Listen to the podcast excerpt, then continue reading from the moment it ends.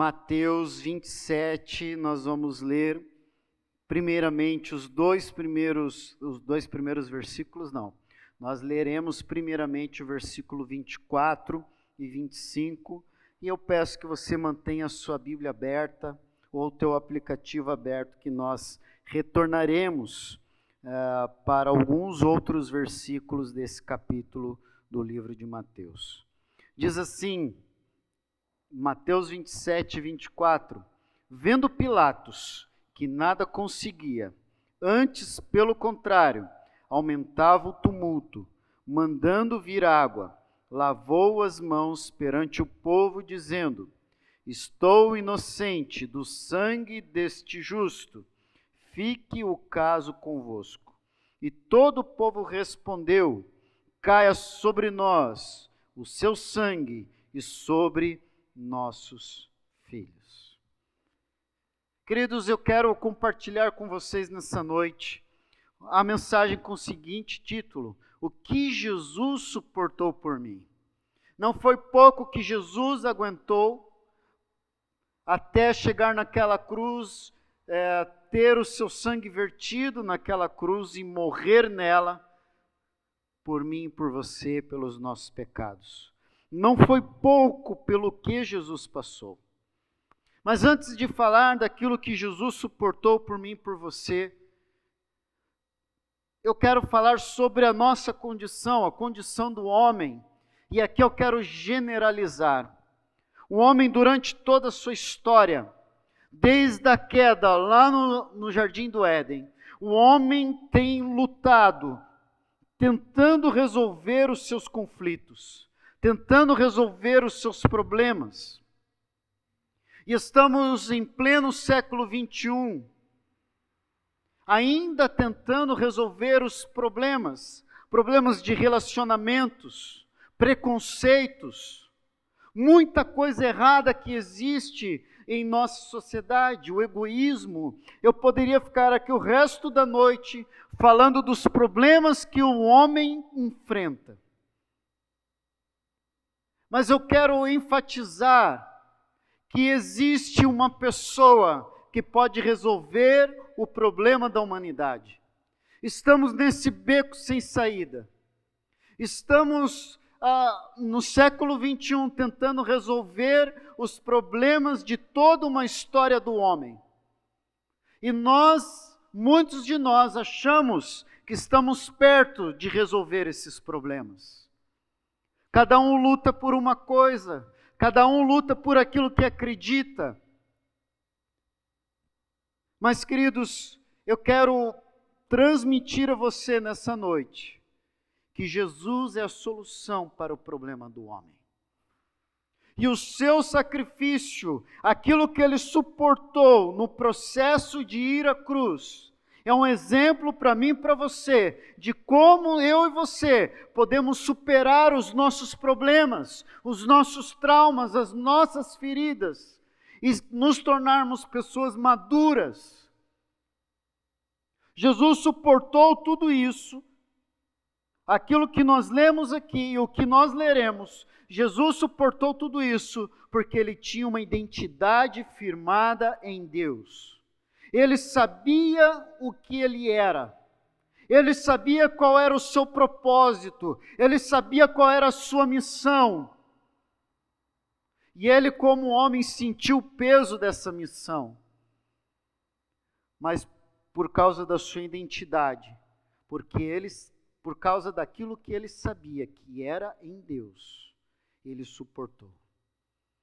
E ele chegou naquela cruz sem pecado, sem culpa, sem medo.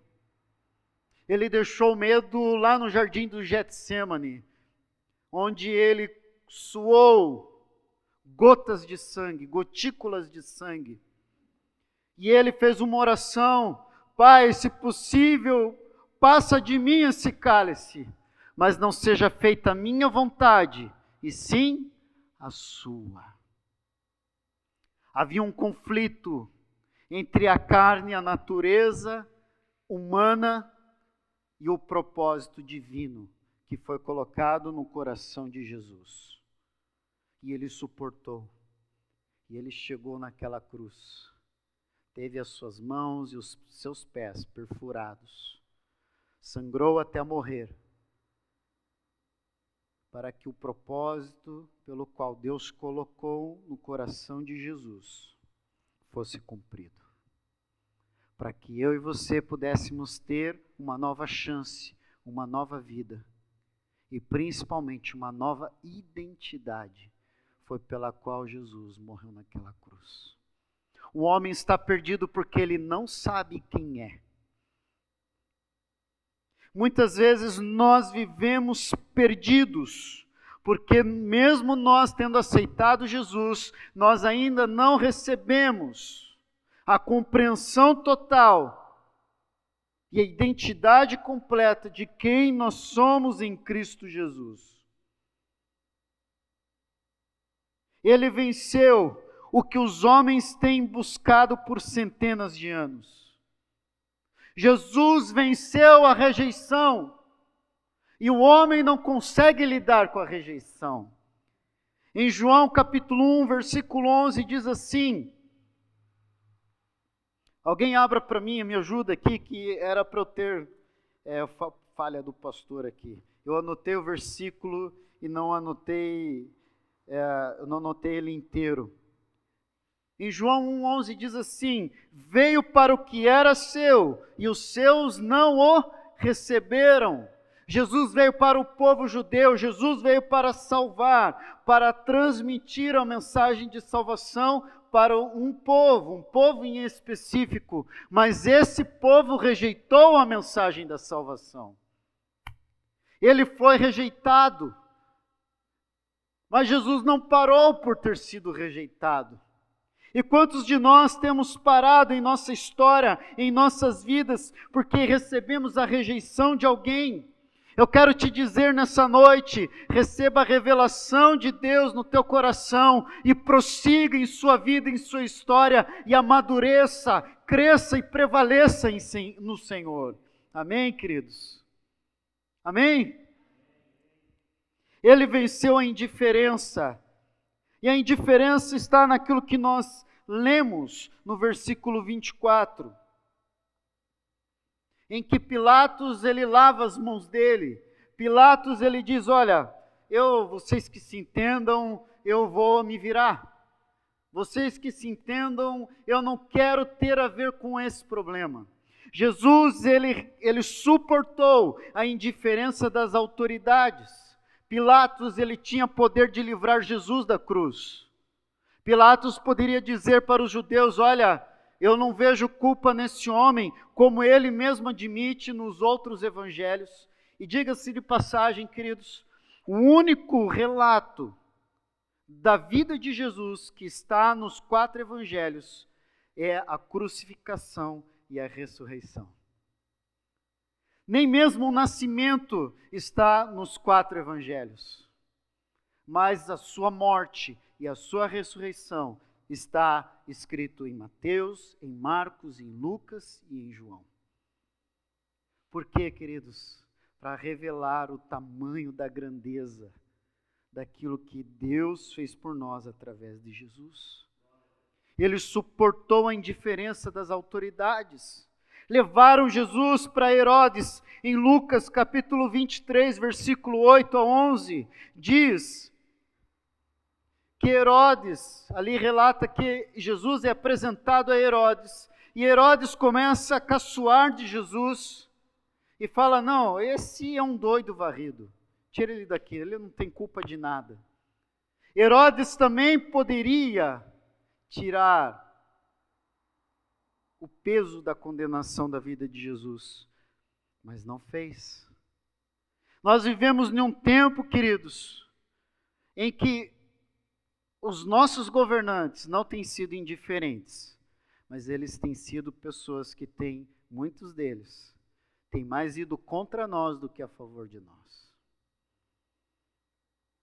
Mas Jesus nos ensina, através desse relato, através do relato da sua crucificação, que eu e você podemos suportar a indiferença daqueles que poderiam nos proteger.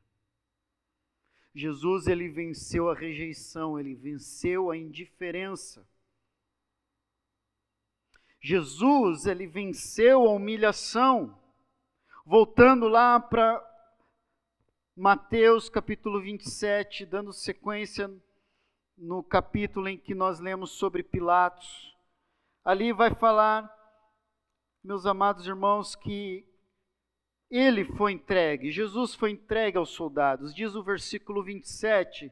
Logo a seguir, os soldados do governador, levando Jesus para o pretório, reuniram em torno dele toda a corte, despojando-o das vestes, cobriram com um manto escarlate, tecendo uma coroa de espinhos, puseram lá na cabeça e na mão direita um caniço, e ajoelhando-se diante dele o escarneciam, dizendo: Salve, Rei dos Judeus! E cuspindo nele, tomaram caniço e davam-lhe com ele na cabeça.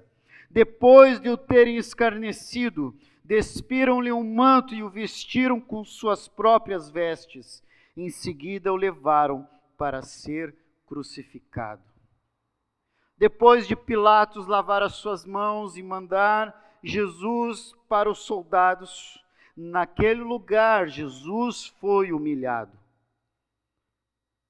Levou cuspe, socos, recebeu agressões em sua vida, recebeu o escárnio. E segundo o dicionário, fazer escárnio de alguém é zombar, é ridicularizar é censurar sem piedade, fazer pouco de alguém. Fizeram pouco de Jesus, não valorizaram, não reconheceram que diante deles estava o Filho de Deus. Jesus suportou humilhação por mim e por você para nos ensinar que eu e você podemos suportar a humilhação de alguém. Porque Jesus mesmo nos ensinou que os humilhados serão exaltados.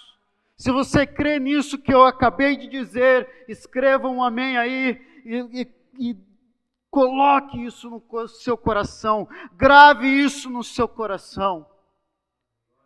Não estou dizendo para você ser um bobo, não estou dizendo para você ser um saco de pancadas de todos, mas eu estou dizendo para você que no dia em que isso acontecer com você, você possa suportar como Jesus suportou.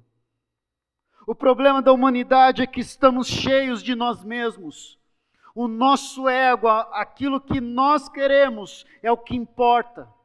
E muitas vezes o que eu quero, aquilo que importa para mim, faz com que eu passe em cima dos outros. Faz com que eu vive uma vida onde eu não tenho empatia por nada nem por ninguém. Nós vivemos dias em que, em todo momento, nós estamos ouvindo que esse ou aquele estão sendo entubados, colocados é, de barriga para baixo, eu esqueci o termo correto, estão ali de bruço, estão acho que é pronados, se eu estiver falando besteira, me corrija. Mas estão lá recebendo tratamento para ver se eles vencem esse, esse maldito vírus. Irmãos, a Bíblia fala que nós devemos chorar com os que choram e se alegrar com os que se alegram. Isso tem muito a ver, querido, com um coração humilde de entender que há momentos em que nós seremos humilhados, mas que o Senhor nos dará a capacidade de erguermos a cabeça e experimentarmos um momento depois muito melhor do que já vivemos antes. Amém, queridos? Eu quero te animar nessa noite a suportar, a aguentar, porque Jesus nos deu exemplo no versículo 34 e 35 diz assim: Deram-lhe a beber vinho com fel, mas ele, provando, não quis. depois de o crucificarem, repartiram entre si as suas vestes, tirando a, tirando a sorte. Jesus suportou a maldade dos seus carrascos. Irmãos, um homem já estava pregado, estava com sede, e o que, que eles deram? Deram vinagre.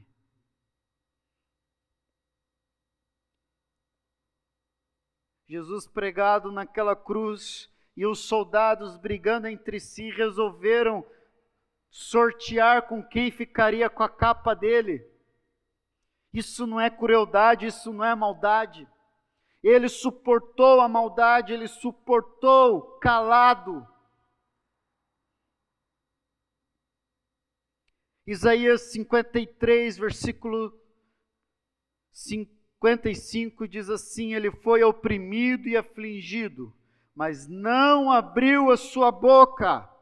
Como cordeiro foi levado ao matadouro, e como ovelha muda perante os, perante os seus tosquiadores, assim ele não abriu a sua boca. Jesus ficou calado, Jesus não protestou, Jesus não reclamou. Queridos, e quantos de nós temos nos tornado peritos em reclamar da vida que Deus tem nos dado?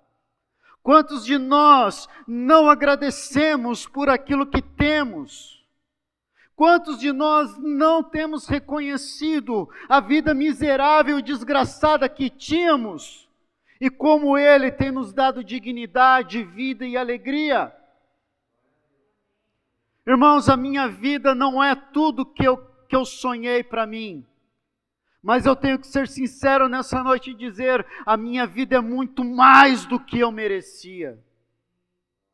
Eu não tenho tudo o que eu quero, mas eu tenho muito mais do que eu mereço.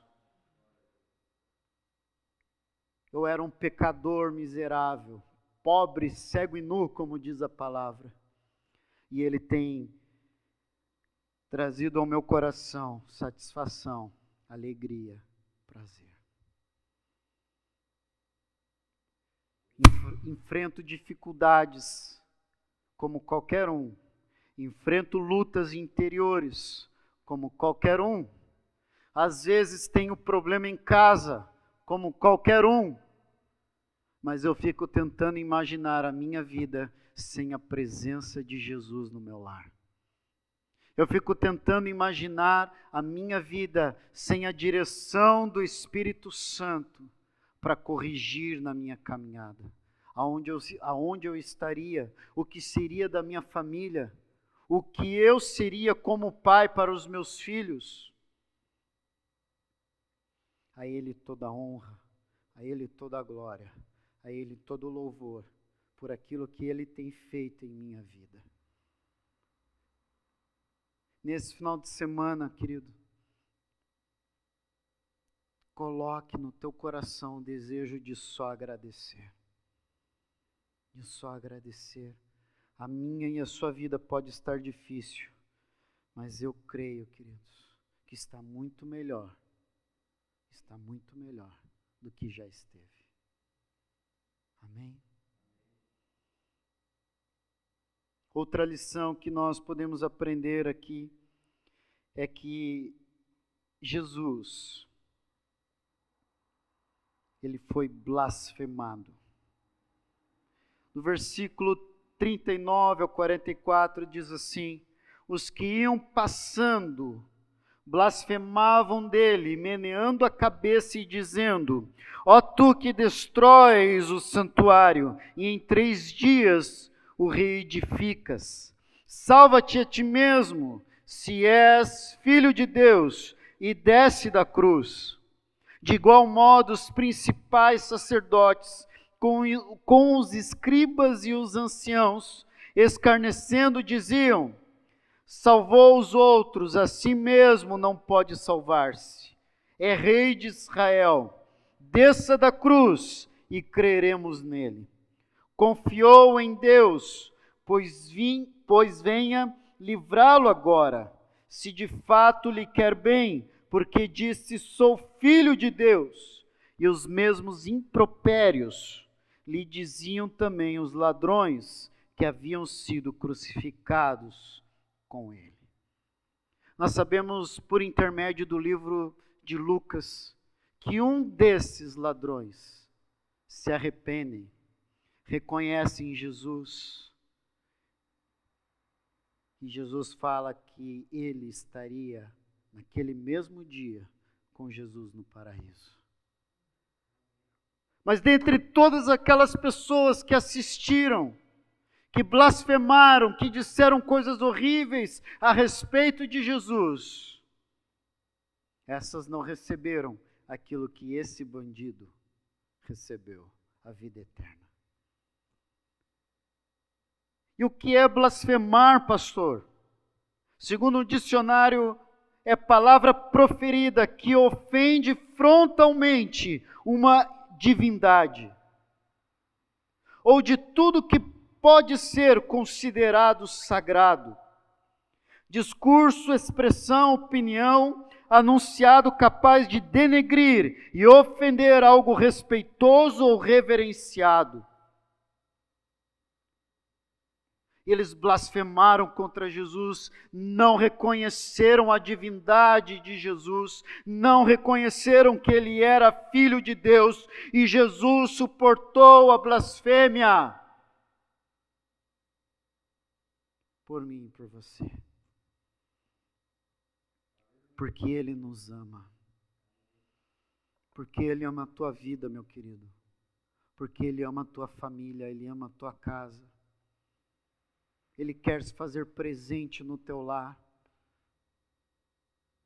Ele não quer ser uma ideia religiosa, um conceito religioso, mas ele quer manifestar da sua presença no seu coração todos os dias. Seja respeitoso com as coisas de Deus.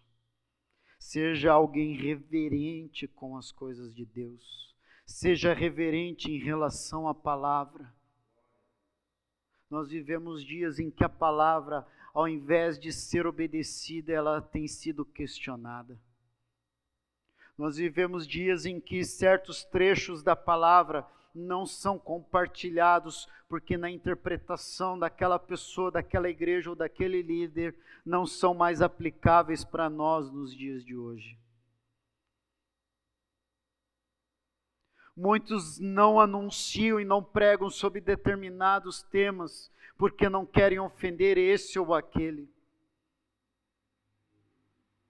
Mas quando eu e você não respeitamos as coisas de Deus, estamos sendo pessoas que proferem blasfêmia. Blasfêmia através das suas atitudes. Nós cometemos blasfêmias quando eu e você sabemos o que Deus deseja das nossas vidas e fazemos ao contrário.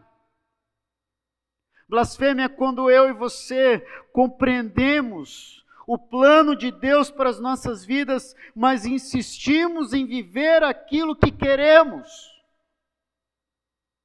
Insistimos em cultivar o pecado em nossos corações.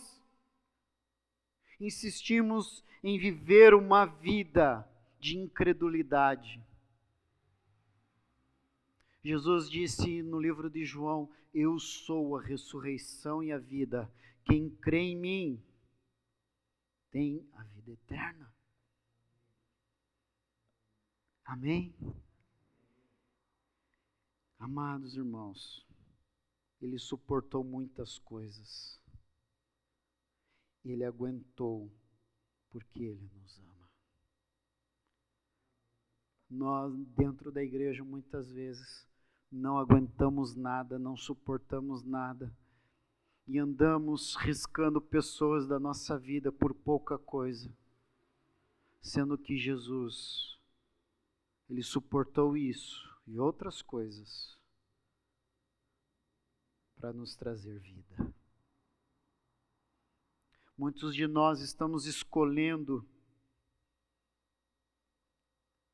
viver traumatizados, feridos.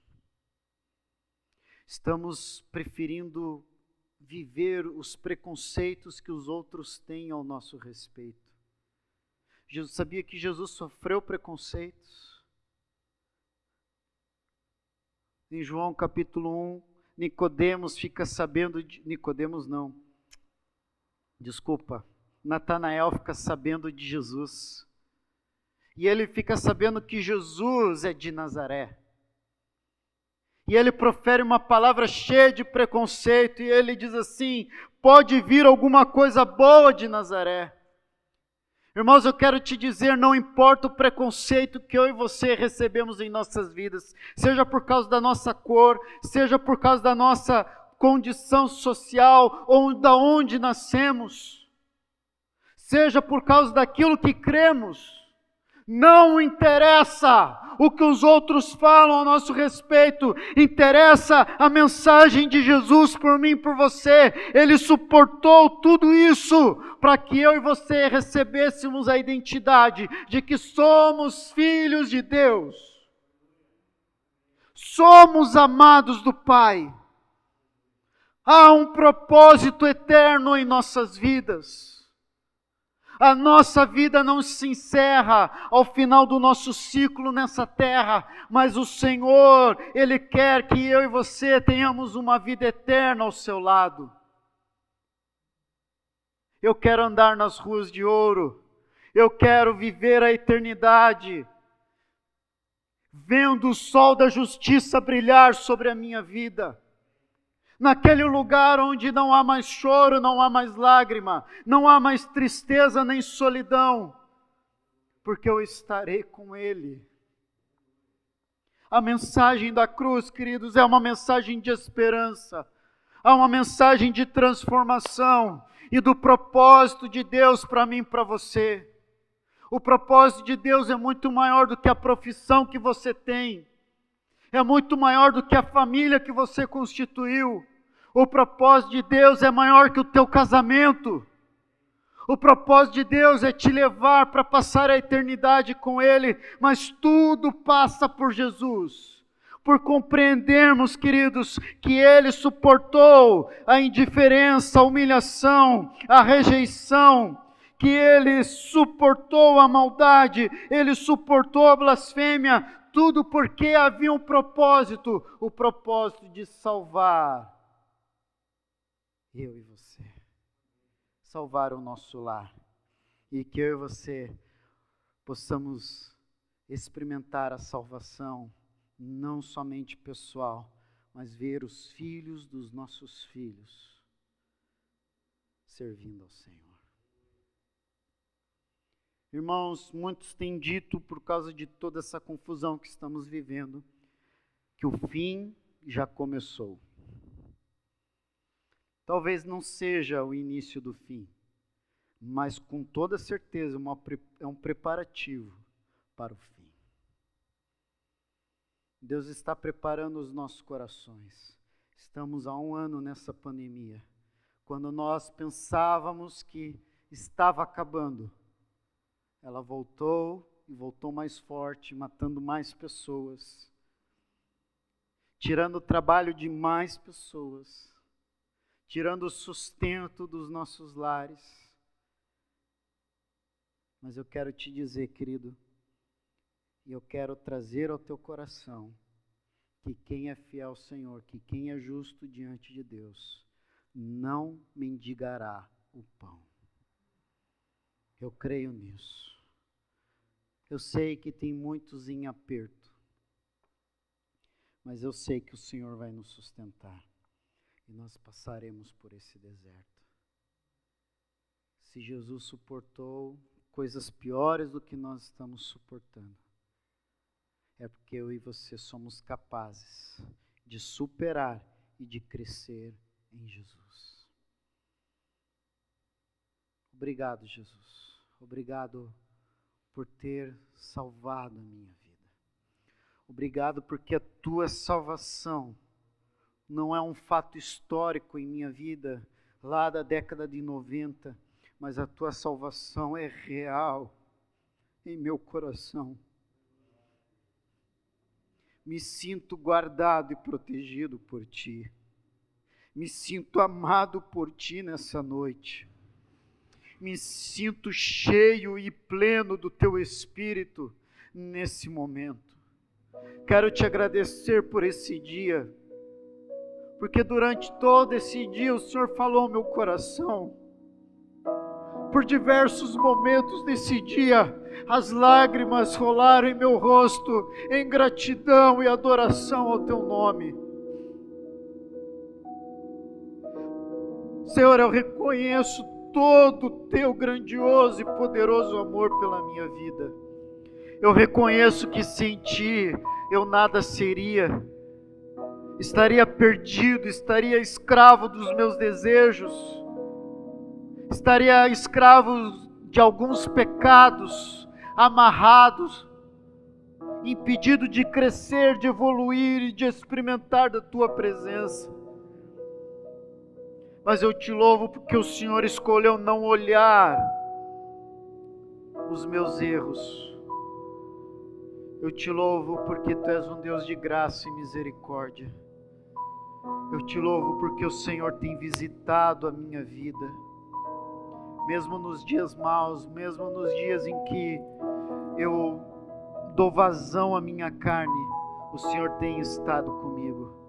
O Senhor tem ministrado o meu coração. Obrigado, Jesus. Obrigado por essa noite. Obrigado pela minha vida. Obrigado pela minha casa. Obrigado, Jesus, por fazer tudo de uma maneira gloriosa e sobrenatural. Obrigado, Senhor, por ter suportado tudo isso por amor à minha vida por amor aos meus irmãos, por amor à tua igreja. Obrigado, Jesus. A ti toda honra, a ti toda glória, a ti todo louvor, a ti toda adoração. E é isso que nós fazemos nessa noite, para a glória de Jesus.